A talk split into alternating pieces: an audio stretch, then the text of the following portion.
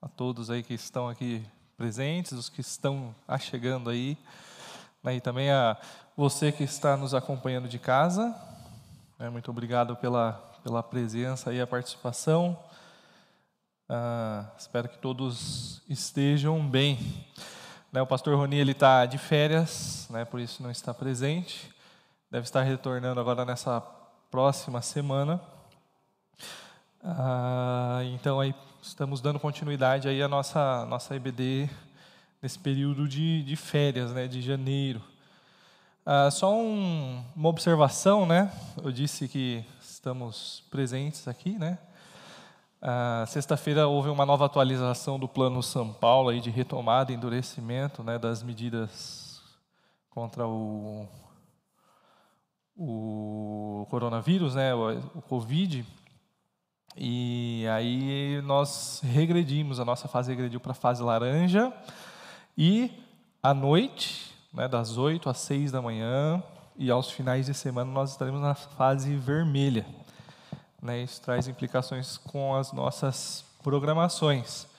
Mas começa só a partir do dia 25, então a partir de segunda-feira. Então hoje as nossas programações presenciais continuam é, normais, tá? Hoje nós temos, estamos tendo a nossa EBD aqui, tá? Seguindo todos os protocolos, distanciamento. O pessoal está de máscara aqui. Eu estou sem, mas estou distante. Né? Espero que não dê um espirro ali para chegar na Tati, no, no Valdir, né? Ah, mas ah, estamos com a nossa programação normal, tá bom? À noite também, culto presencial, tá bom? Mas fiquem atentos aí às nossas notificações, tá bom? Quanto aos demais programas. Tá, algumas semanas nós começamos então a nossa série, né, Santos Hábitos. Né, a intenção era pensar um pouquinho nesse momento de fim de ano, início de ano que estamos vivendo, onde a gente cria um monte de meta, a gente traça um monte de planos, a gente revê um monte de, de hábitos que a gente precisa aperfeiçoar ou ad, adquirir né, nas nossas vidas. Ah, e a intenção é que a gente possa olhar para a Bíblia que Deus fala a respeito, sei lá, da, da, talvez das categorias principais e de alguma forma pensar no que nos motiva a tomar esses hábitos, criar esses hábitos, né, e então ver que esses hábitos, né, muitas vezes mais do que bons hábitos, né, eles podem se tornar santos hábitos, né, porque nós devemos, né, e nós podemos então glorificar a Deus por meio deles, né? A gente começou lá vendo uma questão do introduzindo o assunto, pensando na questão de uma vida devocional. A gente pensa muito em preciso organizar minhas finanças, preciso cuidar da minha saúde, né? Quero melhorar um pouquinho a minha estética, né? E aí então eu perder um pouco de peso. Ah, enfim, Né? A gente faz um monte de planos, um monte de metas, preciso trocar de emprego, mas a gente pouco pensa, geralmente, quanto eu quero me tornar mais santo esse ano, quero ter uma vida mais dedicada a Deus, né? E então, é, quando a gente pensa, às vezes ele não está fora da escala de prioridade, né? E aí a gente conversou um pouquinho a respeito disso, né? Mostrando que uma vida devocional, né? Uma vida devota é uma vida dedicada, né? Então, uma vida dedicada a Deus em tudo que a gente for fazer, a gente deve estar fazendo a boa escolha, né? Assim como Maria fez, né? E da mesma forma como um atleta ele se exercita, né? Ou uma pessoa deve se exercitar, como a gente viu semana passada, na verdade, para ter um bom condicionamento físico, para o seu corpo estar funcionando bem, né? A nossa vida de piedade, a nossa vida espiritual, ela também deve estar sendo exercitada. Então, a gente estudou algumas disciplinas espirituais também, né? Vimos leitura da palavra, oração, falamos um pouquinho a respeito da memorização de versículos, sobre comunhão, serviço e assim vai. Né? Na semana seguinte, a gente pensou um pouquinho a respeito de administração do tempo, e quando a gente fala de tempo, esse é um recurso que Deus deu de maneira igualitária, né? Ele distribuiu de igual forma a todos, Todos nós temos 24 horas por dia, né, independente do lugar que você mora, da sua classe social, da sua etnia, todos nós temos a mesma quantidade de tempo e a gente precisa então saber administrá-lo muito bem para que a gente não ah, faça um mau uso do tempo. É um recurso que Deus ele vai cobrar da gente, né, como a gente usou, como a gente utilizou ele, como a gente administrou ele. Uh, e é um recurso precioso, porque a gente não consegue ter mais tempo, né? a gente não consegue pegar tempo emprestado, né? então a gente precisa ter muita sabedoria em como lidar com o tempo. E aí, então, por isso a gente falou um pouco a respeito de prioridades. Né? Geralmente, quando eu vou gerir o meu tempo, eu preciso estar me guiando pelas minhas prioridades, e a gente viu que a nossa prioridade principal é viver nossa vida de discípulo. Né? E aí, então, todas as nossas tarefas que a gente coloca na nossa agenda, independente de método, independente de, uh, se é papel, se é eletrônico, se vai usar, sei lá, as mais variadas metodologias que tem aí de gestão de tempo, é, todas as tarefas que estão incluídas ali, elas devem estar marcadas com a impressão digital né, dessa nova identidade cristã que recebemos, então, de Cristo. Né, isso deve marcar, então, todas as tarefas do nosso dia a dia. Né? Ah, falamos um pouquinho sobre a questão do cuidado com, cuidados com o corpo semana passada. E aí pensando um pouco a respeito de alimentação, exercício físico, né, em, na questão de zelar pelo esse corpo que Deus nos deu. Né, muitas vezes né, surgem algumas filosofias, algumas ideias como se o corpo em si ele fosse mal, mas ele foi criado por Deus, né, ele é, faz parte da criação muito boa de Deus. O homem pecou, ele de fato sofre, o corpo sofre com a degradação, com a maldição do pecado, mas nós vimos que Deus, né, ele está nos redimindo, né, e ele também redime o nosso corpo, né, e aí então nós devemos glorificar a Deus no nosso corpo também, né, e aí ah, com a inteligência que Deus deu para o homem, né, a ciência se desenvolvendo, a gente consegue compreender quais são as necessidades que esse corpo exige. Né? E a gente tem a, a, a, grande responsabilidade de cuidar muito bem desse corpo para que ele possa render ao máximo né? no serviço ao nosso Deus, ao reino de Deus. Né? Então, o nosso corpo é uma grande ferramenta que Deus nos deu para que nós pudéssemos estar servindo uh, a Ele. E hoje, então, eu queria falar um pouquinho sobre hum, ad, é, administração financeira, sobre gestão de recursos, sobre o, o uso do dinheiro. Né? Vamos falar um pouquinho a respeito de mordomia cristã. Né? Nossa igreja ela teve a oportunidade de, mais ou menos há um ano e meio atrás, passar por uma série muito boa né, a respeito de mordomia cristã. Né, já recomendo, tá bom? Que ah, vocês que às vezes não tiveram a oportunidade de estar assistindo acompanhando essa aula, série de BD que foi ministrada aqui na nossa igreja, está lá disponível no nosso site. Eu recomendo ir direto pelo site, porque ali tem as já as lições separadinhas, apesar que tem a playlist lá na, no YouTube dos áudios. Só que ali no, YouTube, no, no, no site da igreja tem a, a, o PowerPoint que foi usado, os slides, ah, tem algumas planilhas, algumas tarefinhas né, que foram usadas nessa aula. Então, vai pelo site da igreja lá, ah, conteúdo, aí acho que tem educação cristã, e aí você vai achar lá, mordomia cristã. Né, e mesmo que você já tenha assistido aquelas aulas, tenha participado, né, assista de novo. É um assunto extremamente importante e poucas igrejas têm a oportunidade de ver né, com a profundidade né, que o pastor Roni pôde passar para a gente da questão dos princípios bíblicos, né, e ter a oportunidade de ter uma pessoa como o Israel, né, com grande destreza, nos passando toda uma parte prática, né, falando aí sobre desde ah, questões financeiras, orçamento, né, orçamento doméstico, economia doméstica, investimentos, né, ah, é simplesmente muito bom, muito bom mesmo o conteúdo, o material que a gente tem ali, tá bom? Então, não saia daqui ainda, tá bom? Principalmente vocês que estão em casa, vocês que estão aqui não conseguem, mas vocês que estão em casa não vai lá assistir ainda não, espera aí. Porque qual que é a, a, minha missão aqui então hoje? É a gente estudar né, um pouquinho sobre esse assunto e então, de certa forma, a gente ver um pouco a respeito da importância que ele tem né, e como a gente pode tornar né, a questão de gerir bem os nossos recursos financeiros, nossos recursos econômicos, nosso dinheiro, de uma maneira que glorifique então a Deus, de uma forma que isso se torne um hábito, né, gerir bem as nossas finanças, mas mais do que um bom hábito, é um santo hábito. Eu faço isso porque eu, eu quero agradar meu Deus, porque eu tenho senso de responsabilidade, né, eu sei que eu sou um mordomo do meu Deus. E aí então, né, você é, pensando nisso e às vezes uh, buscando querer saber mais, né? Agora como que eu que eu posso fazer? Preciso saber mais sobre o assunto. Agora preciso de alguma coisa prática para colocar em ordem ali meu orçamento doméstico.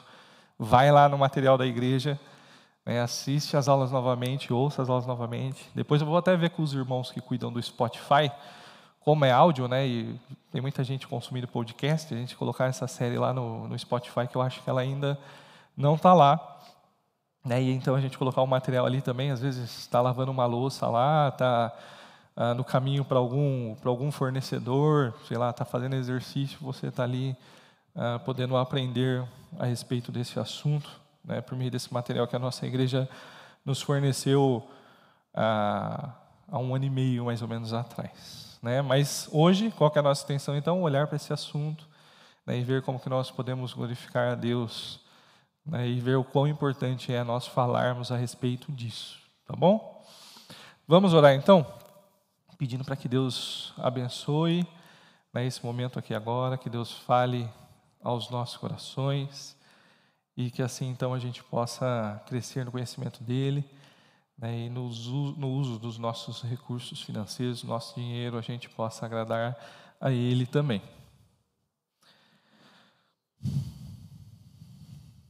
Pai, né, mais uma vez quero te agradecer né, pelo dia de vida que o Senhor tem nos dado. Né, suas misericórdias mais uma vez se renovando sobre nós. Obrigado, porque o Senhor é um Deus muito bondoso para conosco. Quero te agradecer também pela verdadeira vida que nós temos no Senhor. É o Senhor sendo um Deus ah, que nos deu a vida, que nos sustenta a vida, mas que também nos vivificou espiritualmente, nos dando a nova vida.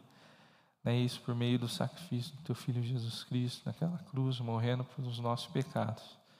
Obrigado pela salvação que o Senhor nos deu.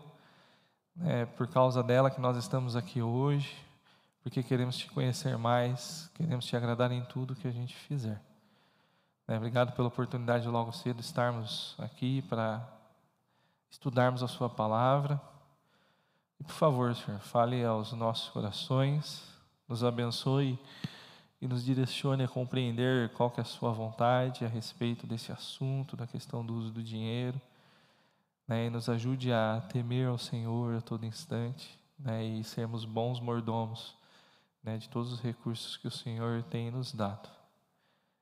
É, obrigado pela vida de cada um dos meus irmãos. É, obrigado porque o Senhor tem nos sustentado, o Senhor tem nos dado de fato, mais do que a gente precisa, mais do que a gente merece, certamente. Né? O Senhor é o Deus que supre todas as nossas necessidades.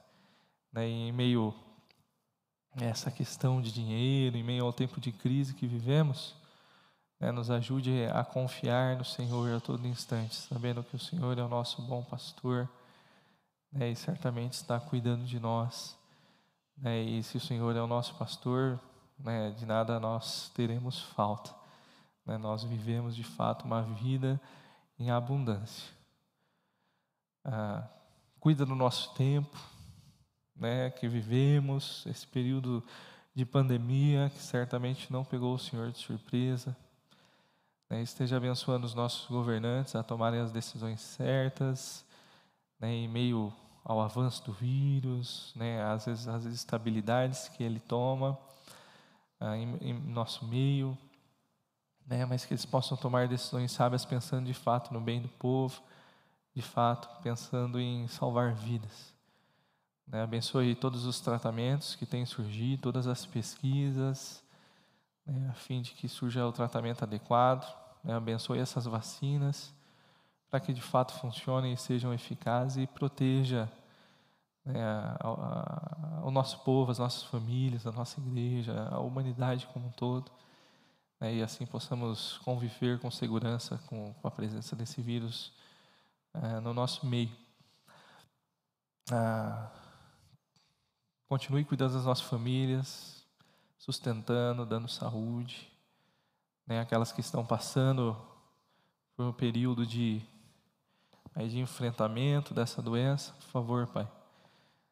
Né, restaura a saúde dos nossos irmãos, nossos amigos que estão infectados por esse vírus, né, e que nada de mal lhes aconteça né, mas que, independente né, do, do quadro, ou para onde o Senhor quer findar essa, a história, né, o Senhor possa fazer que o coração de cada um né, esteja descansado no Senhor, sabendo que as suas almas estão de fato guardadas em Ti. O Senhor é dono da vida, o Senhor é que sustenta a vida.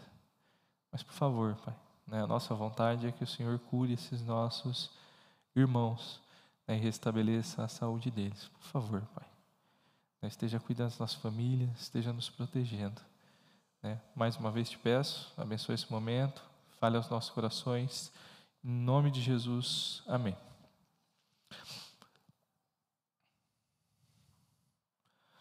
Muito bem.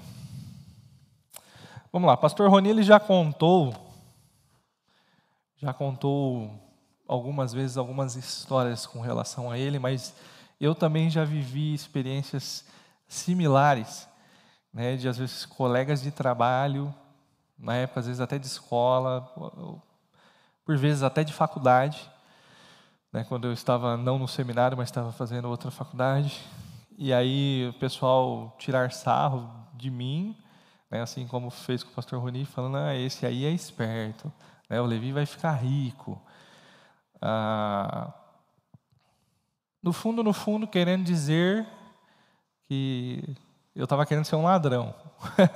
Porque, vez por outra, eles concluíam né, que, que todo pastor é ladrão. Né? Se o Levi, então, tá, almeja ser um pastor, né, então ele está querendo ser um ladrão e esse aí vai saber uh, ficar rico, vai saber tirar proveito né, da, da situação.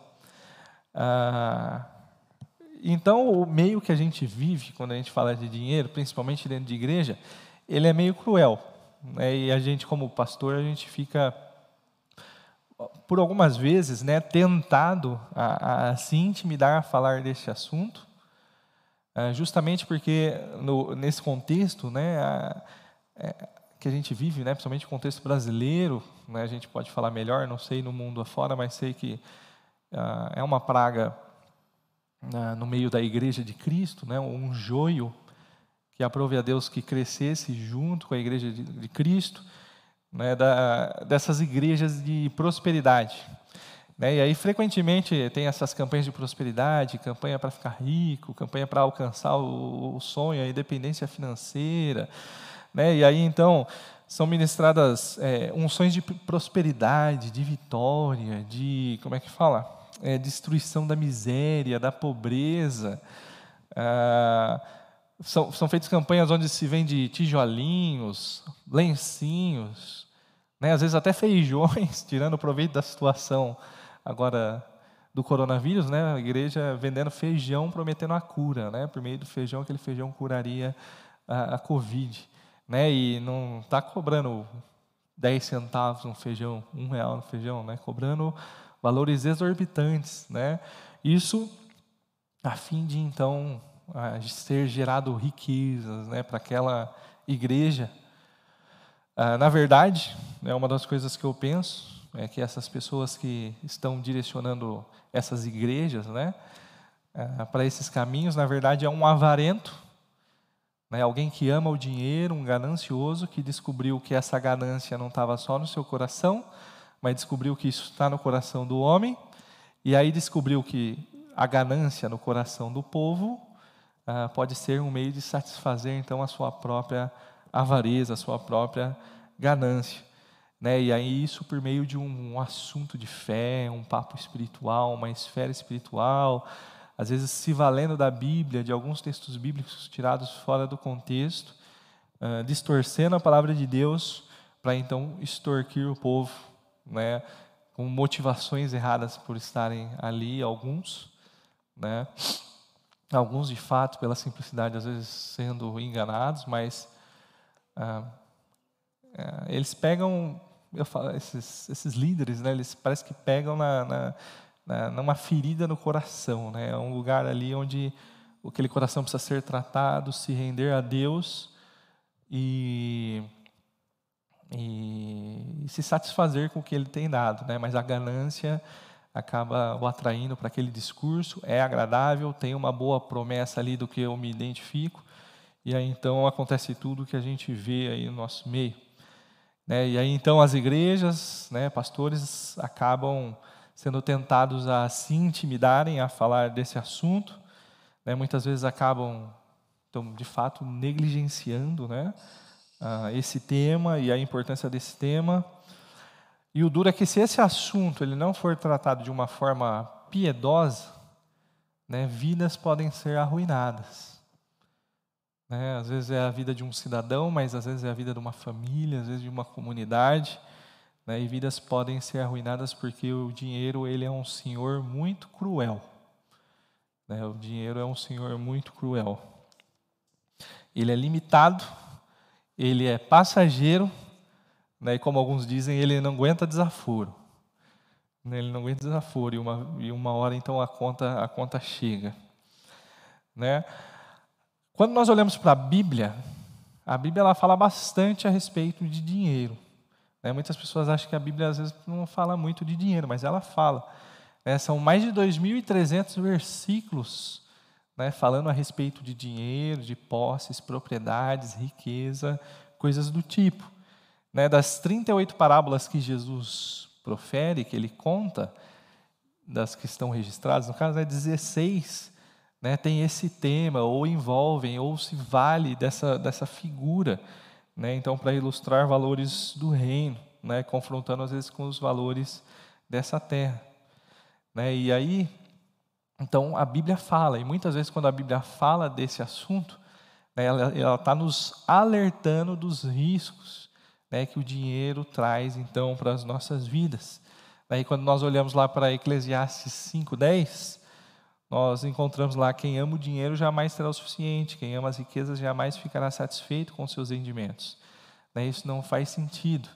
Né, não faz sentido a gente viver a nossa vida correndo atrás de dinheiro, correndo atrás de acumular ah, propriedades, acumular bens, ah, porque a gente não tem limite, a gente nunca vai estar satisfeito.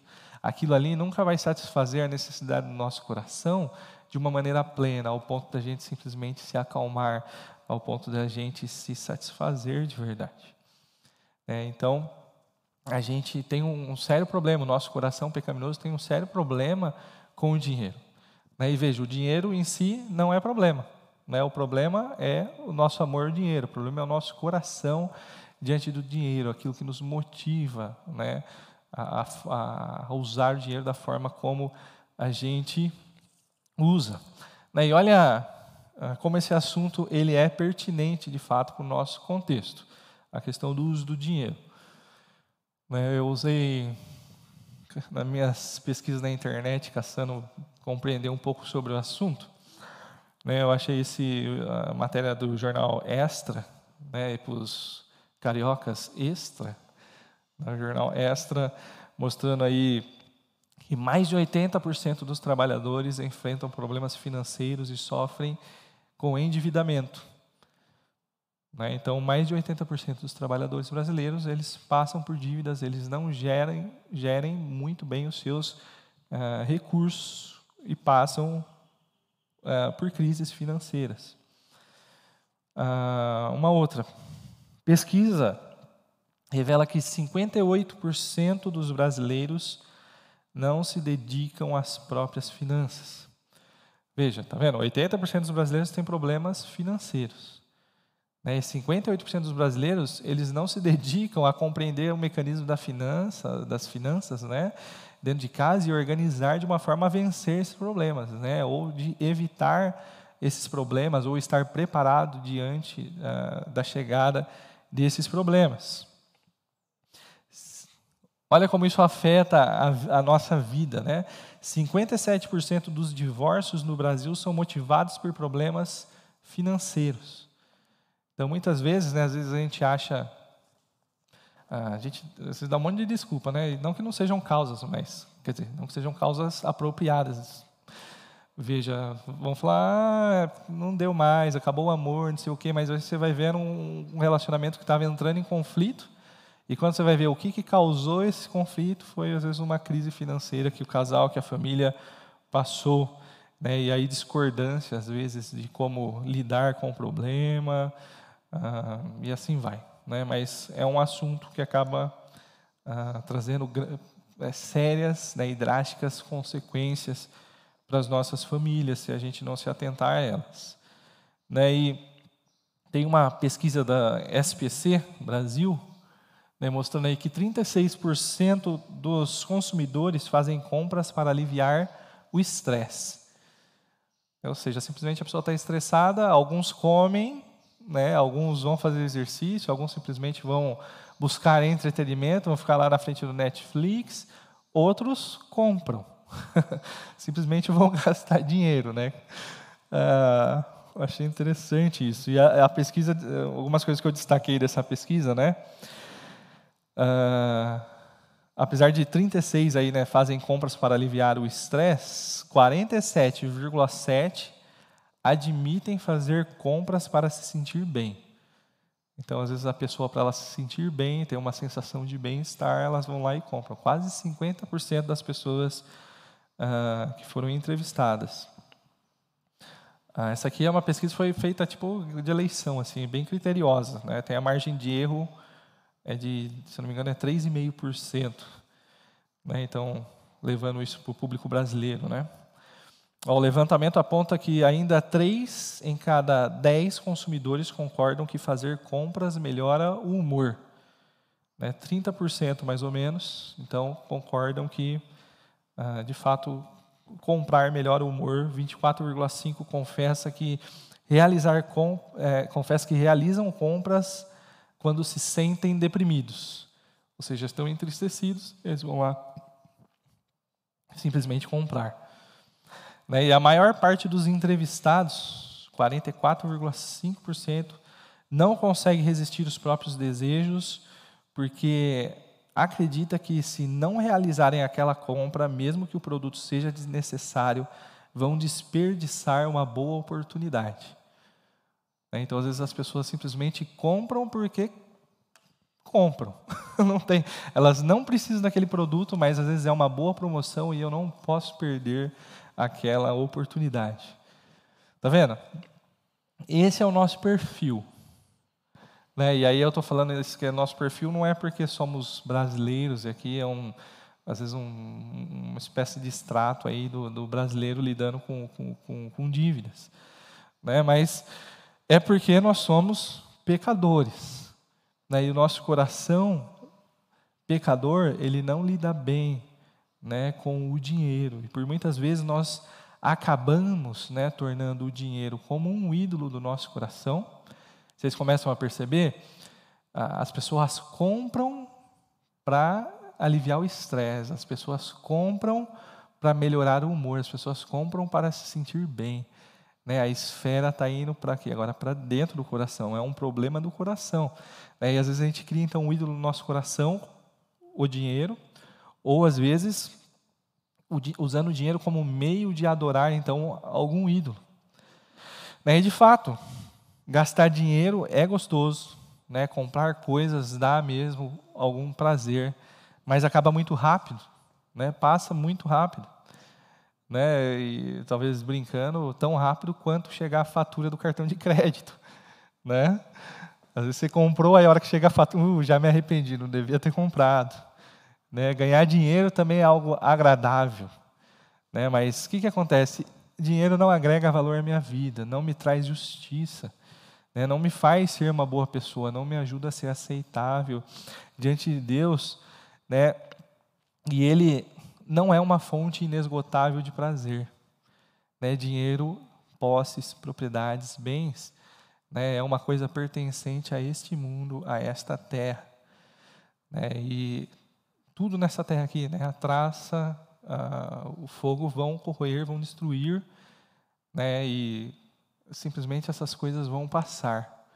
Né? Elas são limitadas, né? ela tem o seu tempo de validade.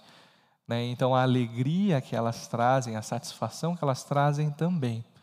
Né? E o que nós precisamos fazer é saciar nosso coração, satisfazer o nosso coração naquilo que de fato é eterno. Ah, é possível lidar bem com o dinheiro? Né? Será que a gente consegue? Será que é um desafio possível? É. É possível. Eu vou dar um exemplo. Né, aqui uma história, eu vou ler uma história aqui com os irmãos, ah, que é o exemplo de John Wesley. Né, a maior parte das pessoas já ouviram, né, dentro das igrejas já ouviu falar de John Wesley. John Wesley foi um grande pregador, né, ele revolucionou a, a Inglaterra ali no século XVIII, né, e ah, ele foi responsável ali, né, pela um, um avivamento, né, onde houve um movimento ali, principalmente com ênfase em santidade, né, da onde surgiu o movimento metodista, principalmente. Né, e, mas poucas pessoas sabem que John Wesley foi uma pessoa que ganhou muito dinheiro. Né, e a forma como ele lidou com o dinheiro é um grande exemplo para a gente. Né? Eu vou ler um trecho aqui da, da, ah, do, da, da, do relato da história de John Wesley com dinheiro, né, citado na revista Impacto, né, que eu peguei na verdade, que foi citado ah, numa apostilinha do Ministério ah, ligado à Palavra da Vida, chamado Ganância, né, do Marcos Fink. Veja, John Wesley viu um movimento de metodismo, viu o movimento de metodismo que fundou o crescer de dois irmãos para uma sociedade de quase um milhão de pessoas durante o período da sua vida. Porém, nos seus últimos anos, ele ficou triste e pessimista com relação ao movimento. Os seguidores não tinham mais fervor e amor pelo Senhor, o que se demonstrava de diversas maneiras, entre as quais a sua indisposição de visitar e ajudar os pobres necessitados. Wesley temia que o Senhor não estivesse mais no meio deles, que o povo tivesse abandonado seu primeiro amor e que talvez os seus labores de uma vida inteira fossem perdidos. Wesley atribuiu a esta frieza espiritual e afastamento de Deus principalmente ao crescimento de riquezas e de possessões. Notou que o nível econômico médio dos metodistas havia melhorado mais de dez vezes em relação ao princípio do movimento. Parecia-lhe que quanto mais dinheiro tinha, menos amavam ao Senhor. Menos disposição tinha, entre, os, entre, entre outras coisas, para auxiliar os necessitados. Wesley pregava muito sobre o uso correto do dinheiro e de como somos apenas mordomos, despenseiros de Deus. O propósito de Deus em nos abençoar financeiramente é para podermos compartilhar com aqueles que não têm. Gastar em coisas supérfluas ou além do básico necessário é, por isso, roubar a Deus. É difícil imaginar esse grande pregador que falava tanto sobre amor, ficando irado ou expressando ódio para alguma coisa. Ele até ensinava que o amor de Deus pode encher de tal forma o nosso coração que seremos capazes de amar perfeitamente a Deus e ao nosso próximo. Mas havia uma palavra que Wesley realmente detestava. Era a palavra que as pessoas usavam para justificar gastos extravagantes ou um estilo de vida materialista. Elas diziam: Mas eu tenho condições de comprar aquilo ou de viver assim. Para ele, essa expressão, tenho condições, era vil, miserável, imbecil, diabólica, pois nada do que temos pode ser considerado nosso.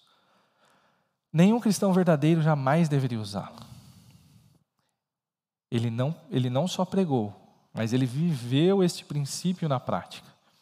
Numa época em que uma pessoa podia viver tranquilamente com 30 libras por ano, veja, uma pessoa naquela época na Inglaterra vivia com 30 libras por ano.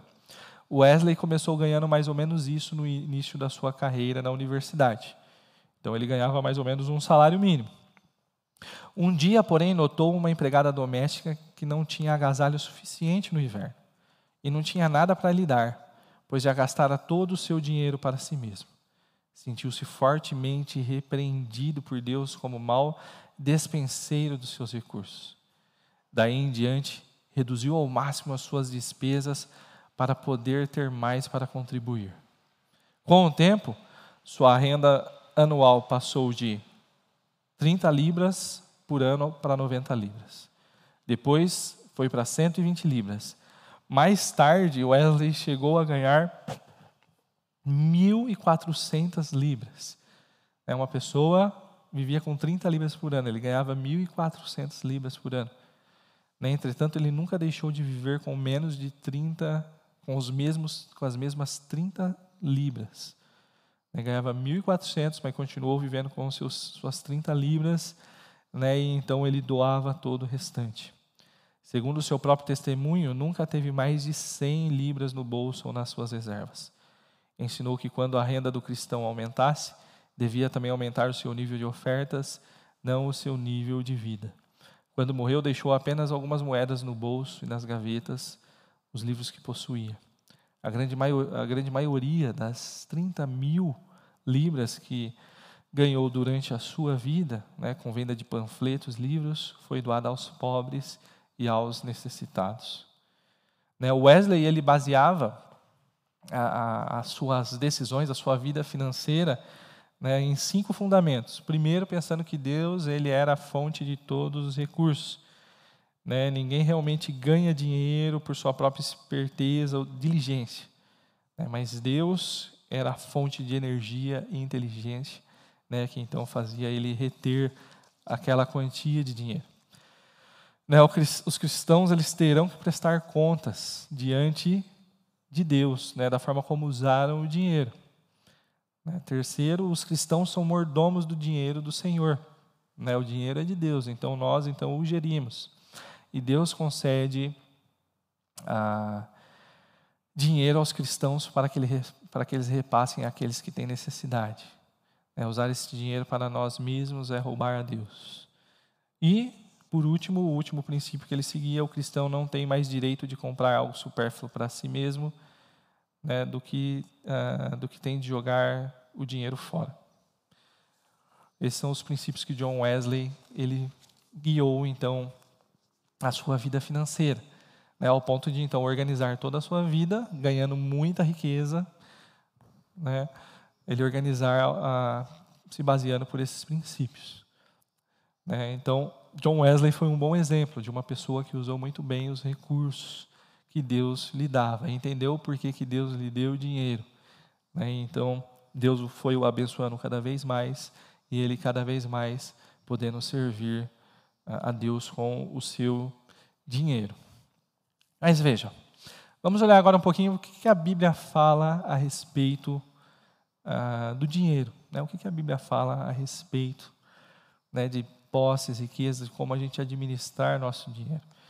Né, o primeiro, a primeira coisa que a gente tem que ter nas nossas mentes é que Deus ele é dono de todas as coisas. Né? O primeiro princípio que John Wesley ele se guiava. Deus ele é dono de todas as coisas e por direito é dele. Né? Veja o que diz aí 1 Crônicas 29, 11 e 12. Né? Teus, ó Senhor, são a grandeza, o poder, a glória, a majestade, o esplendor, pois tudo que há nos céus e na terra, teu, ó Senhor, é o reino, tu estás acima de tudo. A riqueza e a honra vêm de ti, tu dominas sobre todas as coisas. Nas tuas mãos estão a força, o poder para exaltar, uh, para exaltar e dar força a todos. Né? Tudo é do Senhor, glória, honra, majestade, esplendor, tudo nos céus, tudo na terra, tudo é dele. Né? Ele criou todas as coisas. Né? No princípio, Deus, Deus criou os céus e a terra. Né? Ele criou todas as coisas, e então, ele sendo o criador de todas as coisas, tudo é dele por direito, tá? E ele requer esse direito dele sobre as coisas. Olha o que ele diz em Jeremias né, ao, ao povo: Eu fiz a terra, os seres humanos e os animais que nela estão, com o meu grande poder e com o meu braço estendido, eu o dou a quem quiser. É, eu fiz. Né? Eu distribuo da forma como eu bem entender. Né? Deus, Ele é dono de todas as coisas. Não só isso. Né? Porque tem gente, por exemplo, às vezes uma pessoa é dona de um terreno e aquele terreno fica abandonado, né? um terreno baldio, como a gente fala. Né? Mas Deus, Ele é dono de todas as coisas e Ele está, de fato, cuidando de todas as coisas. Ele controla né, todas as coisas baseado na sua posse, já que Ele é o dono. Né? E aí, Salmo 135, 5 e 6, nós vemos, na verdade, sei que o Senhor é grande, que o nosso soberano é maior do que todos os deuses. O Senhor faz tudo o que lhe agrada, nos céus e na terra, nos mares e em todas as suas profundezas. Né? Não há lugar onde Deus ele não possa interferir, aonde que ele não governe, aonde que ele não exerça a sua autoridade né, onde que ele não requeira a sua posse. Né? Então ele faz tudo da forma como lhe agrada. Né? Tudo é dele, ele distribui da forma como ele bem entende, né? e ele controla a história e a posse dele, né? a possessão dele. Nós, como criaturas, né? e todos os recursos que nós usamos, né? da forma como lhe agrada. E aí o que, que, acontece? Muitas vezes nós, né, tomados pelo orgulho, né, achando que somos independentes, autossuficientes, tentamos dar um jeito com o nosso dinheiro, né, que na verdade é de Deus. Mas a gente tenta dar o nosso, nosso fim para o nosso dinheiro. Mas o que acontece? Não há como vencer a Deus. Não há como enganar a Ele. Não, não, não tem jeito. Olha o que Provérbios 21, 30 diz. Né? Não há sabedoria alguma, nem discernimento algum, nem plano algum que possa opor-se ao Senhor. Né? Ele faz tudo conforme lhe agrada. Né? Ele distribui riquezas, bens, dinheiro, da forma como ele bem entende, dando os recursos a cada pessoa para que os seus propósitos na história sejam cumpridos. Né? E não adianta a gente se levantar e a gente achar, nós nos acharmos então independentes, autossuficientes. Né? Não há como se opor ao Senhor. Né? O que devemos fazer então é nos submeter. Né? O que, que implica isso? Né? Deus ser dono de tudo né? e Ele exercer o seu governo, então, sobre tudo. Né? O que implica é que nós devemos então nos apresentar né, como mordomos fiéis. Né? O que se requer desses encarregados, desses despenseiros, é que sejam fiéis. 1 Coríntios 4, 2. Né? E então nós temos essa responsabilidade de sermos bons mordomos, bons mordomos com tudo aquilo que Deus nos deu. Né? 1 Coríntios 4 ainda, né? aí na, no versículo 7, né? a segunda partezinha ali tem uma frase muito interessante.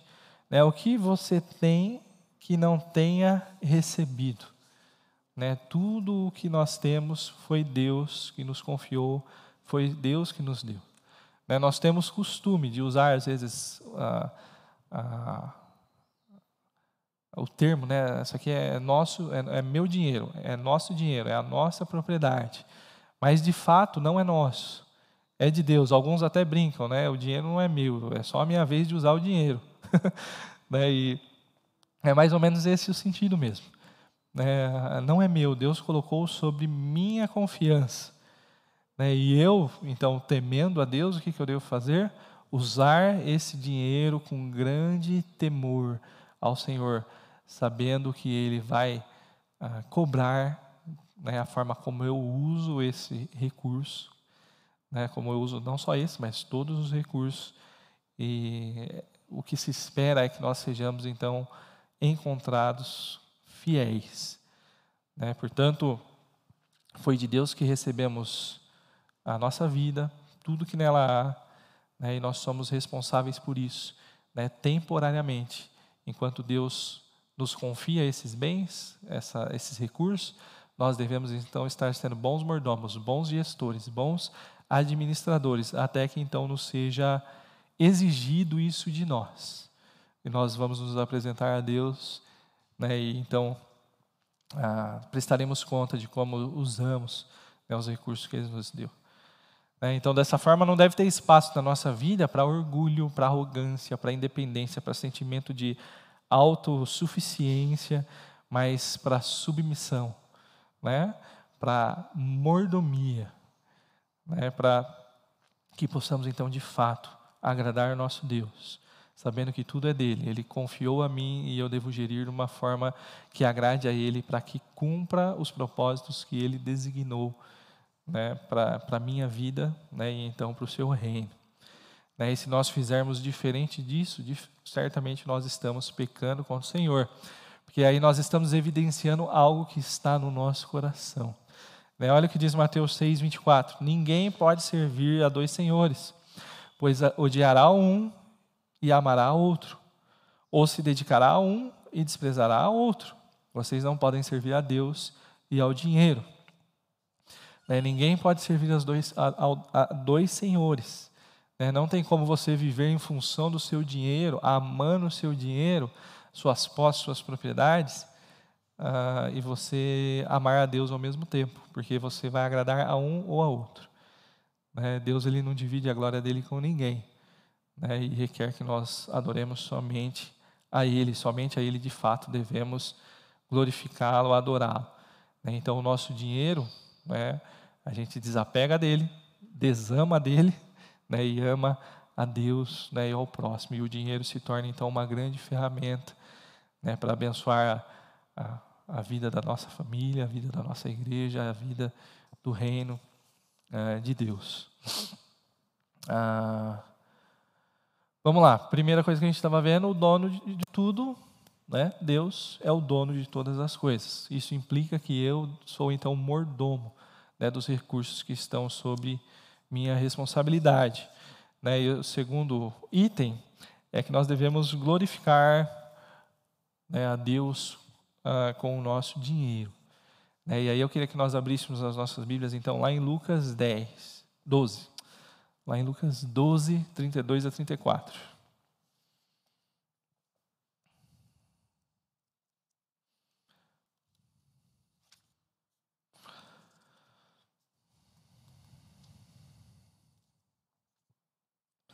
Lucas 12, 32 a 34. Jesus está dizendo então aos seus discípulos: Não tenham medo, pequeno rebanho, pois foi do agrado do Pai dar-lhes o reino. Vendam o que têm e deem esmolas. Façam para vocês bolsas que não se gastem com o tempo, um tesouro nos céus que não se acabe, onde ladrão algum chega perto e nenhum, nenhuma traça destrói. Pois onde estiver o seu tesouro, ali também estará o seu coração. Não tenha medo, pequeno rebanho, pois foi do agrado do Pai dar-lhes o reino. Vendam o que têm e deem esmolas. Façam para vocês bolsas que não se gastem com o tempo, um tesouro nos céus que não se acabe, onde, um ladrão, onde ladrão algum ah, chega perto e nenhuma traça destrói. Pois onde estiver o seu tesouro, ali também estará o seu coração. O John Piper, ele diz uma frase interessante que é, a essência interior da adoração é valorizar a Deus com um valor infinitamente acima de tudo. Então, qual é a essência da adoração? Eu dar valor a Deus mais do que a qualquer outra coisa, mais do que qualquer outra pessoa. Deus, ele é de valor inestimável, né? acima de tudo e de todos. Né? E as evidências externas de adoração são os atos né, que então mostram o quanto nós valorizamos a Deus. Então, a forma como a gente evidencia a nossa adoração, né, a, nós estamos expressando o quanto nós valorizamos de fato a Deus. Né, portanto, ah, Portanto, toda a vida, né, tudo aquilo que a gente pensa, tudo, a gente, que a gente, tudo aquilo que a gente faz, tudo aquilo que a gente fala, né, deve ser então um ato de adoração a Deus. Minhas palavras devem adorar a Deus. Minhas ações devem adorar a Deus, meus pensamentos devem adorar a Deus. A forma como eu uso o meu dinheiro deve adorar a Deus. Né? A forma como eu uso a, a, o meu dinheiro, a minha economia, minha vida financeira, patrimonial, né? tudo isso né, é uma pequena parte da minha vida, né? na verdade a gente vai ver que não é tão pequena parte da nossa vida, né? mas que deve dar glórias a Deus, como diz lá em 1 Coríntios 10, 31, né? assim, quer vocês comam, bebam, façam qualquer outra coisa, façam tudo para a glória de Deus. A partir das coisas mais básicas que a gente faz na nossa vida, a gente faz para a glória de Deus. E veja, quer vocês comam e bebam, né, aquilo que você come e bebe, né, principalmente no nosso contexto hoje, né, envolve dinheiro. Né, eu não, geralmente eu não produzo, mas eu compro, mesmo que seja água, eu pago a água lá em casa. Né, então, veja, a questão de dinheiro, a administração de recursos, ela está ah, intrínseco a, a, tudo na nossa vida. Né, como ah, é, minha mãe falava, e eu reproduzo isso para minhas filhas hoje, certamente vocês já ouviram falar, né? Ah, nesse mundo nada é de graça. Né? Então, recursos, né? o, o empregar recursos financeiros, né? dinheiro, valor, posses, bens, está envolvido em tudo que a gente está fazendo. Né? Desse só vou visitar um amigo ali para bater um papo. Não vou nem comer nada, nem ah, não vou nem comer nada, não vou, não vou beber nada com ele, é só trocar uma conversa. Se você for de carro, você gastou gasolina, gastou pneu, manutenção do carro. Ah, vou a pé. Né? Você gastou a sola do sapato, não adianta. Né? Vai gastar o desgaste da roupa, né? que assim, o, o suor escorrendo, né? e não adianta. Tudo na vida envolve algum custo, né? envolve uma questão uh, financeira. E nesse mundo, então, de fato, nada, ela é, nada é de graça. Né? Portanto, ah, é um assunto pertinente, importante e, e requer, né? Deus requer que a gente ah, use o nosso dinheiro de uma maneira que de fato agrade a Ele. Né? Isso, né, quando eu estou falando disso, às vezes a gente fala de agradar a Deus com o nosso dinheiro. Né? Eu não estou me referindo às contribuições que você oferta aqui na igreja somente, né? elas fazem parte. E muitas vezes a gente entrega as nossas contribuições aqui na igreja, né, e muitos de nós nos guiamos, às vezes, pelo, pelo percentual lá de 10%, né, e às vezes a gente entrega os 10% aqui na igreja e simplesmente entreguei a parte que era de Deus, e aí os outros 90% deixa comigo. Né, esse é, é, é, é meu, eu faço o que eu bem entender, o de Deus está ali. Né, mas não é isso que significa. Né? Quando eu entrego a minha oferta ali, eu estou comunicando diversas coisas em adoração a Deus. Né? Justamente mostrando que eu estou te entregando, Senhor, porque eu reconheço que tudo é teu. Né? Que tudo é teu. Né? E aí, então, não é só o que eu entrego na igreja como oferta, que é de Deus, mas o que está lá na minha conta, né, que eu vou usar para pagar minhas contas, que eu vou usar para sustentar minha família, que eu vou usar para servir os meus irmãos, que eu vou pagar os, o curso, sei lá, os investimentos que eu faço, tudo isso deve agradar a Deus, né, e a Deus nós prestaremos conta. Né, e o texto que nós acabamos de ler né, nos diz um pouco a respeito né, de como nós devemos glorificar a Deus né, por meio do nosso dinheiro. Né, e eu queria destacar alguns pontos nesse texto, então. Né, o primeiro ponto que eu queria chamar a atenção é o comecinho do versículo 32. Não tenham medo, né? ou não temam, dependendo da versão aí. Deus ele deseja que nós não tenhamos medo né, quando o assunto tratado é dinheiro, bens, propriedades ou as circunstâncias que envolvam dinheiro, bens e propriedades. É isso que está falando no versículo 32. Não tenham medo, pequeno rebanho. Foi do agrado de Deus dar-lhes o reino. É, o contexto aqui é a respeito das preocupações da vida. A gente geralmente tem bem em mente a passagem paralela lá em Mateus 6, né, que está falando das questão de andar ansioso quanto ao comer, quanto ao que vestir. Né, é esse texto, a mesma, a, mesma, a mesma passagem, mas sendo narrada por Lucas, né, pela perspectiva de Lucas, a partir da pesquisa de Lucas. E Deus então quer que quando o assunto é dinheiro, a gente não tema o dinheiro, a gente não tema circunstâncias que envolva questões financeiras. Né? E Deus requer isso, né? porque quando nós agimos assim, nós estamos evidenciando o quanto nós cremos nele, o quanto nós notamos que ele é maior que essas coisas. Né? E olha, quando a gente não teme, como a gente está evidenciando que Deus, ele de fato é maior que o dinheiro e que de fato nós valorizamos muito mais a Deus que o dinheiro.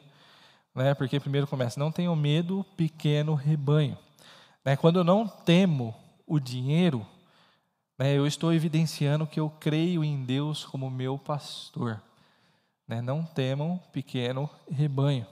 Nós somos o rebanho de Cristo, né, e Cristo é nosso bom pastor. Né, e como diz a música do Sola, parafraseando o Salmo 23, né, se o Senhor é meu pastor, aquilo que eu não tenho, eu não preciso. Porque o meu pastor não me deu. Se o pastor não me deu, é que eu não preciso. E minha vida, sob o cuidado do meu bom pastor, eu nada tenho falta. O Senhor é meu pastor, nada me faltará. Né, então, ah, com o nosso bom pastor, o nosso Senhor Jesus, nosso Deus cuidando de nós, a gente vive uma vida em abundância. E a gente crendo nele como pastor, aquele que cuida da gente, não tem nem por que temer. Daí, quando eu não temo, eu estou evidenciando isso. Eu creio em Deus como meu pastor.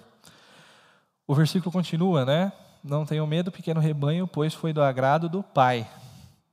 Né? Quando não tememos o dinheiro, nós estamos evidenciando que nós cremos em Deus como Pai. Né? O nosso, nós não somos apenas rebanho do Senhor, né? mas nós também somos filhos dele. Como diz no versículo 30, aí de Lucas 12, versículo 30, diz: Pois o mundo pagão é que corre atrás dessas coisas, ou seja, fica ansioso com o que vai comer, com o que vai vestir, né? Mas, ó, o, pois os pagãos é que correm atrás dessas coisas, mas o Pai sabe o que, vo, que vocês precisam delas. É, nosso, Deus é nosso Pai, Ele está envolvido né, num relacionamento com a gente de cuidado, de amor, né, de, de, de, atenção, ele se preocupa com a gente, ele sabe o que a gente precisa, ele vai trabalhar duro para nos dar aquilo que a gente de fato precisa. Né, o grande problema é quando a gente cria necessidades da nossa vida que Deus não falou que é necessidade. Né, às vezes o, o iPhone, qual que está agora? 12? Às vezes o iPhone 12, você viu a propaganda lá, e eu preciso do iPhone 12. Né, não, não é uma necessidade. Né, Deus não tem compromisso de te dar um iPhone 12, Ele pode até te dar, tá bom? Pode ser que de fato seja uma ferramenta importantíssima para o seu trabalho, para alguma atividade sua. Mas Deus pode dar, tá bom? Mas Ele não é de fato uma necessidade uh, básica, é uma necessidade que o nosso sistema criou para o nosso dia a dia. Mas tem outros, não precisa ser exatamente um iPhone 12, né? Assim vai. Cuidado com as necessidades que a gente cria, né? Às vezes eu preciso daquilo. A gente viu o comercial, eu preciso disso, né? Que nem a, às vezes vê eu, eu às vezes estou passando pelas redes sociais como um bom gordinho, né? Aula de semana passada, né? Mas como um bom gordinho, às vezes aparece a propaganda lá no Instagram, às vezes aparece uma, uma pizzaria, uma hamburgueria, né? E você, eu preciso daquilo. Né? É bom comer. Às vezes Deus, de fato, ele é tão misericordioso com a gente, gracioso, que ele dá a oportunidade de a gente comer aquela pizza boa, aquele, aquele hambúrguer bom. Mas o compromisso de Deus conosco é o pão. né? é, é aquilo que de fato nós necessitamos para, estarmos vivendo. Enfim, quando nós não tememos dinheiro, então nós estamos evidenciando que nós cremos em Deus como pastor, como pai. E aí o versículo continuando, pois foi do agrado do Pai dar-lhes o reino. Nós também evidenciamos a Deus como o rei quando não tememos. Né? E a ênfase né, de uh, Deus né, como rei se dá por causa que se ele pode dar o reino, se ele pode dar o reino, o único que pode dar o reino é o rei. Né? Se ele pode dar o reino é porque ele é rei. E rei né, leva agora a categoria de poder. Né? Ele tem as posses, ele tem, as capa ele tem a capacidade, ele tem o poder para de fato cuidar de nós e suprir as nossas necessidades. Né? Perceba, o pastor ele traz a ideia de proteção, traz a ideia de provisão. Né? Pai vai trazer a ideia de amor, de ternura, né? autoridade, provisão também, orientação. Né? Agora, quando se fala de rei, né, a ideia é poder, é soberania, é riqueza. Percebe? Né? É uma simples atitude né, que evidencia aquilo que a gente crê. Né, e harmoniza, então, né, o nosso discurso com a, nossa, com a nossa vida, com a nossa atitude, com a nossa prática. Estou falando uma simples atitude, não quer dizer que diante das tentações, os desafios que a vida às vezes nos coloca, é fácil não temer. Né? O nosso coração ele é pecaminoso. Mas veja, é uma ordem clara e objetiva. Não temo né? porque Deus é pastor, pai e rei. Esqueci de colocar antes. Pastor, pai e rei. Né? Então, quando não temos, não tememos, né? Ah, nós reconhecemos que Deus, então, Ele é nosso provedor, que Ele tem autoridade sobre a nossa vida, que Ele tem poder para nos sustentar, mesmo na escassez. Né? Mesmo que falte tudo, né, eu ainda, com o, nosso Deus, né, com o meu Deus, que é pastor, pai e rei, né, eu ainda vivo em abundância. Né, como disse, é uma, é uma simples atitude, mas manifestando um grande ato de adoração a Deus. E isso diante do quê? Do dinheiro, da forma como a gente usa os nossos recursos, né, os nossos bens materiais. Minutinho.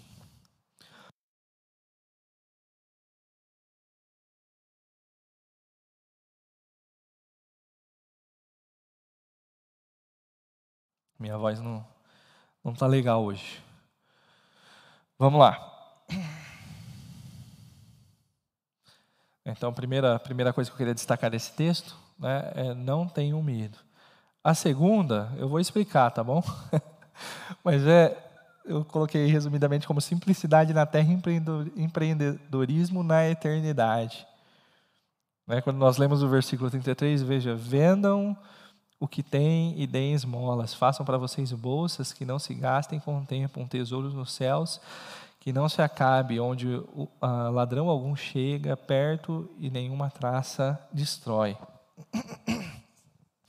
Quando nós confiamos em Deus como pastor, pai e rei, né, nós somos então conduzidos a viver uma vida simples aqui na terra né, e de fato nos empenharmos em, em, em empreender no céu, na eternidade.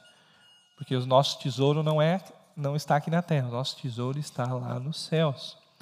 E veja, a quem Jesus está mandando vender os bens? Né? A quem Jesus está mandando vender os bens? Versículo 22 de Lucas 12 fala: Dirigindo-se aos seus discípulos, Jesus acrescentou: então, a quem Jesus está falando? Aos seus discípulos. Isso também vai incluir a mim e a você.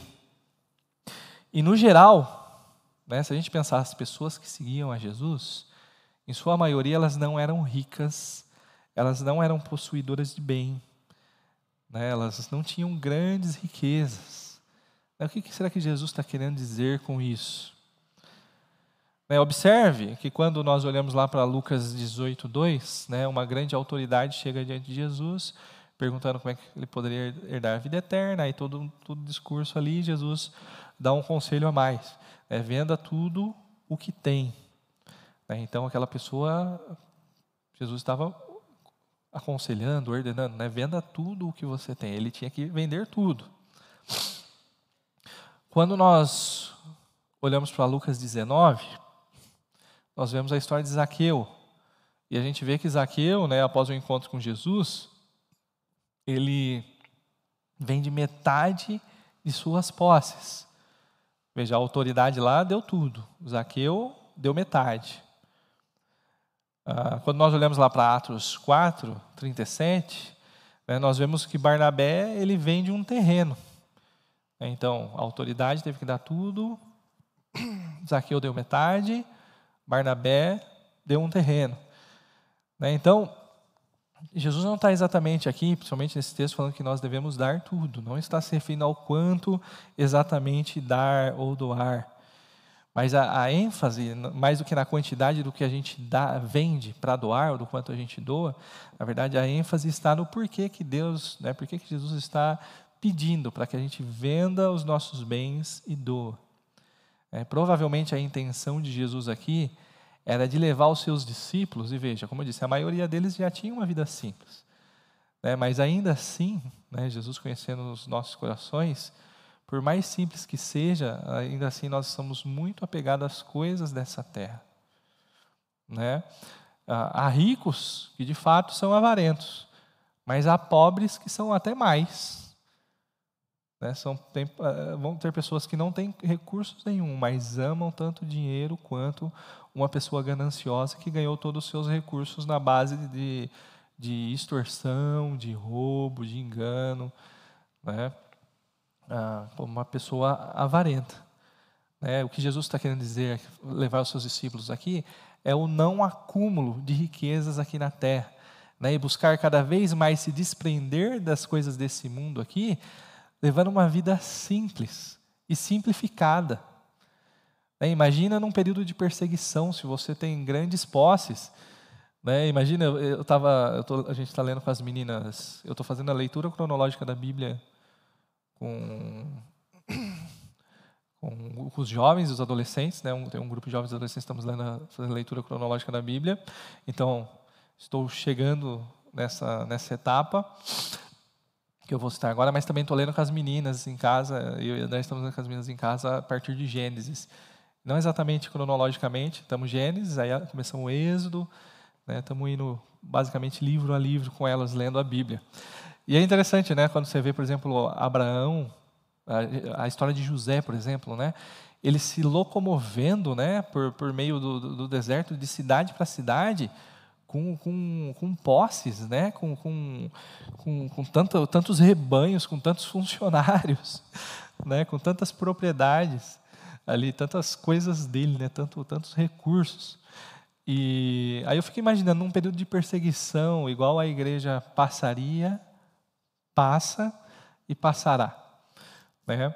É...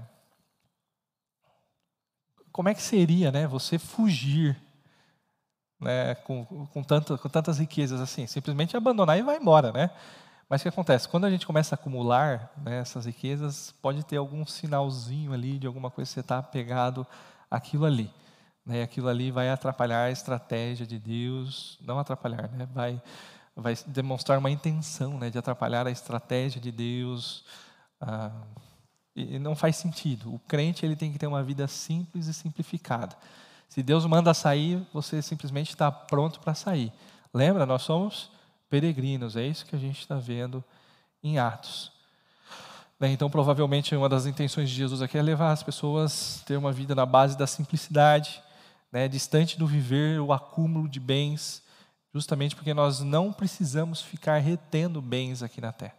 Nós não temos necessidade de ficar acumulando bens aqui na terra como se dependesse de nós, do nosso sustento. Há de fato, tá bom? Não nego, tá bom? Que existe o princípio de, de prudência, de ah, de você ah, ah, juntar, né, para, por exemplo, o tempo de escassez, né, para estar preparado para enfrentar o tempo de escassez, como o exemplo da formiguinha, né, como o próprio exemplo de, de, de José. Né? Mas a gente não pode fazer o, a, a nossa vida aquilo, nem a nossa vida depender exatamente daquilo. Mas aquilo é um meio né, para qual eu posso é, servir, né, servir ao meu próximo. Né? E ah, às vezes a gente trata a gestão financeira como se o nosso acúmulo de bens, né, como se o nosso acúmulo de riqueza fosse muito mais importante do que o meu amor ao próximo, do que o meu amor principalmente a Deus. Né? E aqui a gente começa a chegar no X da questão desse ponto. Né? A parte B aí do versículo, né, façam para vocês bolsas que não se gastem com o tempo, um tesouro nos céus que não se acabe, onde ladrão algum chega perto e nenhuma traça destrói. Ah, quando agimos né, com desprendimento, com liberalidade, né, justamente por amar a Deus acima de tudo, né, e por amar o próximo, né, mais do que uh, os meus bens materiais, né, nós estamos buscando então produzir né, os tesouros lá no céu, tesouros na eternidade, empreendendo né, no céu. Né, esse ato de obediência, né, de não temer, né, esse, de viver uma vida simples, desapegada, desprendida, uma vida simplificada, ah, traz glória a Deus, né, justamente por meio de uma manifestação de fé em Deus como ah, pastor, pai e rei, né? E é um grande meio então de servir o próximo. Lembra quais são os dois maiores mandamentos? Amar a Deus né, e amar o próximo. É, quando eu não temo, eu estou amando a Deus. Né? E quando eu estou temendo a Deus, usando os recursos da forma como Ele quer, né? e então servindo o meu próximo, né? eu estou então também amando o próximo, eu estou cumprindo esses mandamentos. É, percebe? Nós estamos falando de posses, de bens, dinheiro, né, e da forma como eu posso usar isso então e glorificar a Deus, e posso estar glorificando a Deus. Né, portanto, não temam o dinheiro, tá bom? Não temam as circunstâncias que ah, envolvem o dinheiro. Antes, né, entendam o dinheiro como um, um, meio que Deus nos dá de servir, de abençoar o próximo. Né? Então, seu dinheiro sua missão é fazer que ele sirva. Tá? Sua missão é fazer que ele sirva, que ele sirva o reino de Deus. E por fim, aí em Lucas, né, seu coração se move em direção àquilo que você ama. Né, pois onde estiver o seu, coração, o seu tesouro, ali também estará o seu coração. Pois onde estiver o seu tesouro, ali também estará o seu coração. Nós vemos aqui então que seu coração se move em direção àquilo que você ama. É, essa é a razão pela qual nós buscamos tesouros nos céus, né, que jamais acabam. É, porque se seu coração estiver no céu, onde Deus está, né, então você também estará lá. E veja que a sentença ela é simples, né? Se você ama a Deus, né, o Deus que está no céu, então você estará também no céu. Mas agora, se você ama o dinheiro né, que está aqui na terra, né, então você estará aqui na terra, portanto, separado de Deus.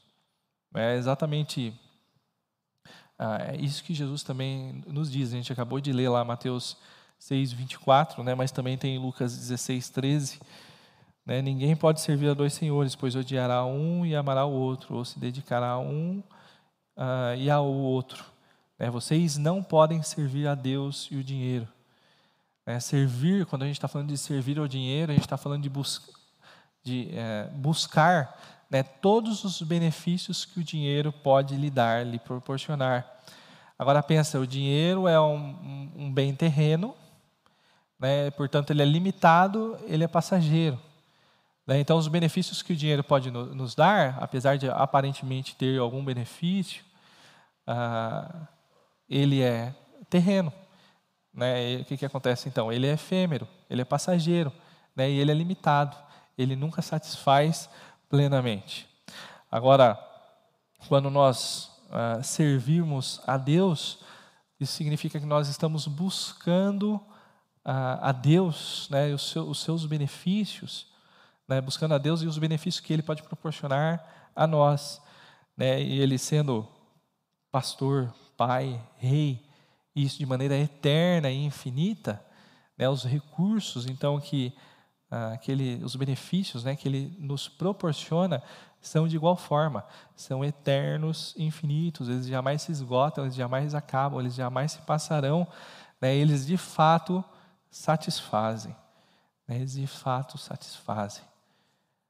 Né? Direcione o seu coração a Deus. Né? Direcione o seu coração a Deus, porque o seu coração se move em direção àquilo que você ama.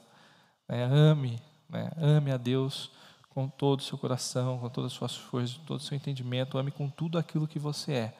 Né? E mova o seu coração em direção a Ele e não às coisas dessa terra. Para a gente ir direcionando para o fim, né, e agora pensando quanto ao planejamento, né, quando eu vou sentar lá e planejar, né, o que, que deve me motivar, quais são as coisas que devem me conduzir. Então, quando eu pensar em administrar meu dinheiro, bens e propriedades, eu devo buscar glorificar ao Senhor. Então, eu devo me organizar, planejar e administrar, primeiro, sabendo que Ele é dono de tudo. Deus é dono de todos os recursos que estão sob minha responsabilidade. Se estão sob minha responsabilidade, é dele, eu sou o mordomo. Eu apenas o administro.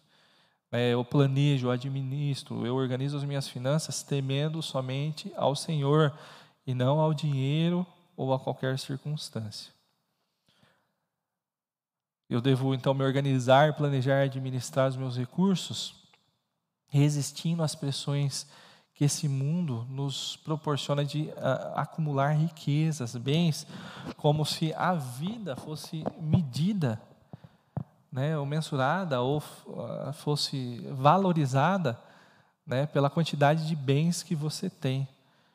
Né, mas uma vida que seja de fato buscando, né, organizando, buscando que seja uma vida desprendida das coisas desse mundo, né, e, e, uma vida generosa, buscando né, os tesouros dos céus ah, e usando todos os meus recursos né, em favor do reino. Né, a forma como eu uso o meu dinheiro expressa que eu amo a Deus e que eu amo o meu próximo. E, por fim, evidenciando um coração que vai em busca de Deus, né, já que o seu, seu tesouro está no céu. Não tem nada mais precioso para você do que ah, o céu, do que o que te aguarda lá na eternidade. Né? Ah, não é os seus, seus 100 milhões na sua conta, né, seus 10 milhões, não é o seu primeiro milhão, né, jovem, né, que você quer alcançar, que vai te trazer alegria, que vai te satisfazer. Não é ele que é mais importante.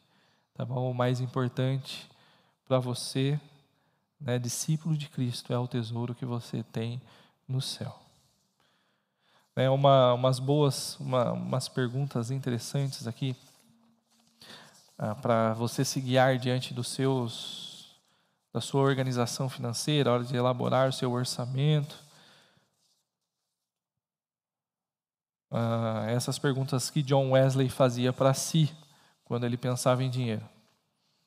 Ele colocava assim: em gastar esse dinheiro, eu estou agindo como se eu fosse dono dele, como dispenseiro de Deus eu vou gastar meu dinheiro.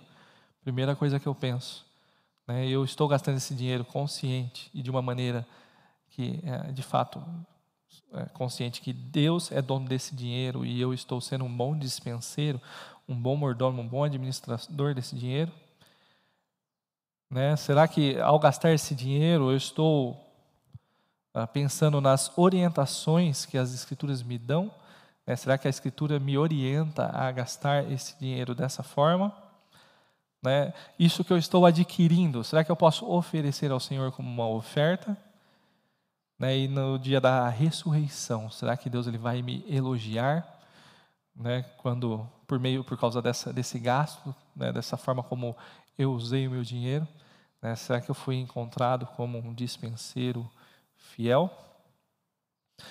Mas qual que é a minha oração, então, tanto para mim quanto para você, meu irmão, é que ah, nós possamos usar o nosso dinheiro, né, de fato, de uma forma que glorifique a Ele, né, tendo plena consciência que não é nosso, né, mas que Deus confiou a mim para que eu pudesse administrá-lo ah, de uma maneira que agrade a Ele, de acordo com os seus propósitos. Então, quando chegar o dia de se encontrar com Ele, né, então nós nos encontrarmos com Ele, Ele ah, de fato nos notar né, e reconhecer que fomos, fomos servos fiéis, nós fomos encarregados fiéis, né, dispenseiros fiéis. Né, que Deus abençoe então a nossa vida financeira, a gestão dos nossos recursos. Né, qual é o meu conselho para você a partir daqui? É, de fato, tá bom? O, o material que a gente tem da igreja é muito bom, tá bom? A série Mordomia Cristã. Tá bom? Entra no site da igreja. Né? Começa a ouvir todas as palestras que tem lá. Reouça essa aqui também, se você achar necessário. Tá bom? Então comece a orar, né, para que Deus sonde o seu coração e mostre, às vezes, lugares no seu coração onde você ainda está muito apegado a essa terra, onde você ainda está muito apegado aos recursos dessa terra. Né, e busque maneiras de simplificar né, a, sua vida. Né, e diante dos recursos que Deus tem te dado, você glorificar a Ele. Né? E aí, então, você ouvindo todas as aulas, você buscando conhecer mais a respeito do que Deus fala a respeito disso, né? você então poder montar o seu orçamento, seu planejamento familiar, seu planejamento financeiro, e você então ah, glorificar a Deus né? e fazer de fato que o dinheiro sirva, né? sirva ao reino de Deus. Amém? Ah, muito bem. Vamos orar então. 10 e 22 nesse momento. Vamos orar agradecendo a Deus por essa oportunidade, mas clamando a Ele. É, às vezes a gente ouvindo assim e falando, é, parece fácil, né? mas não é à toa que lá em Timóteo Paulo fala que a raiz de todos os males é o amor ao dinheiro. Né? Então é algo que de fato é um mal do nosso coração, ah, é de fato uma janela do nosso coração né? Fique atento à forma como você usa o dinheiro, né? porque ele mostra onde de fato estão suas prioridades, aonde está uh, o seu coração. Né? Se você estiver muito apegado a ele, significa que seu dinheiro vai estar lá. Mas agora, se você vê que seu dinheiro está servindo, ele está abençoando o reino, né? e que de fato você é uma pessoa generosa, desprendida, né? e que gere bem os seus recursos, né? certamente ah, você está sendo, está se tornando um, um mordomo fiel, né, e também um, um, alguém que não teme o dinheiro, mas que teme a Deus. Né, o desafio é grande, né, mas é Ele que opera a obra em nós. Ele que começou, Ele vai concluir. Né, eu creio nisso, né, e é lá que a gente vai chegar. Vamos orar? Pai, obrigado pelo tempo que o Senhor nos deu de olhar para a Sua palavra e pensando sobre esse tema que envolve ah, diversas áreas da nossa vida, né, neste mundo. Né, que é a forma como a gente gera esses recursos financeiros, dinheiro que o Senhor nos dá. Por favor, Senhor, nos permita estar o tempo todo conscientes que esses recursos não são nossos, meus, mas são teus. E o Senhor os confiou a mim e aos meus irmãos para que a gente possa usá-los ah, de maneira zelosa, com responsabilidade, em favor do teu reino. É, não, não, nos, não nos permita né, sermos gananciosos, avarentos, né, de amar o dinheiro e temer a Ele né, e fazer dele um ídolo no nosso coração, mas que possamos a temer o Senhor sobre tudo e sobre todos. Né? E que o dinheiro se torne apenas um recurso, um meio né, de ser abençoado pelo Senhor, e de abençoar o teu reino. Né? E que possamos, sabendo que esses recursos são seus, com grande temor ao Senhor, administrá-lo de uma maneira que glorifique ao Senhor. Né, que possamos simplificar a nossa vida, desapegando das coisas desse mundo né, e de fato empreendendo para a eternidade, né, olhando para os céus, onde estão os nossos tesouros, vivendo nessa perspectiva.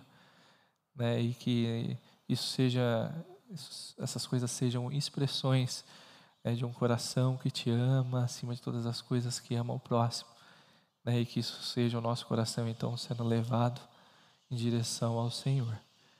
Né, e quando nos achegarmos ao Senhor, né, por meio da obra do Seu Espírito, né, da graça do Teu Filho Jesus derramado sobre nós, nós possamos ser encontrados pelo Senhor como, como mordomos fiéis, né, que de fato usamos bem os recursos que o Senhor nos deu e fizemos Ele servir né, a Tua obra. Por favor, Pai, nos leve a isso, nos conduza a isso. Tem misericórdia de nós. Cuida dos nossos corações, Pai. Abençoe o resto do nosso dia. Ah, que a Sua mão esteja sobre nós e que nós possamos notá-la a todo instante né, e viver esse dia todo né, para a Sua glória. Que o Senhor nos permita um bom tempo em família, descanso, né, bom trabalho para aqueles que têm de trabalhar hoje. Também, Pai, esteja abençoando nosso dia, que logo mais à noite nós possamos estar juntos para cultuar o Senhor. Né, E mais uma, mais uma vez, Pai, tenha misericórdia do Teu povo, da Tua igreja, né, que passa por esse momento de aflição diante dessa pandemia. Né, que, por favor, Pai, adie esses dias. Né, que logo possamos estar todos juntos, né, cultuando ao Senhor, né, sem medo, sem privações, sem restrições, né, mas todos juntos, todas as igrejas, né, podendo louvar o Senhor até que chegue o grande dia onde todos nós, de fato, a igreja de Cristo, estaremos diante do Senhor para passarmos toda a eternidade com o Senhor, Pai. Em nome de Jesus, amém. Isso aí, meus irmãos, bom dia a todos, então, né, e nos vemos logo mais às 19 horas. Deus, Deus abençoe a todos, até mais.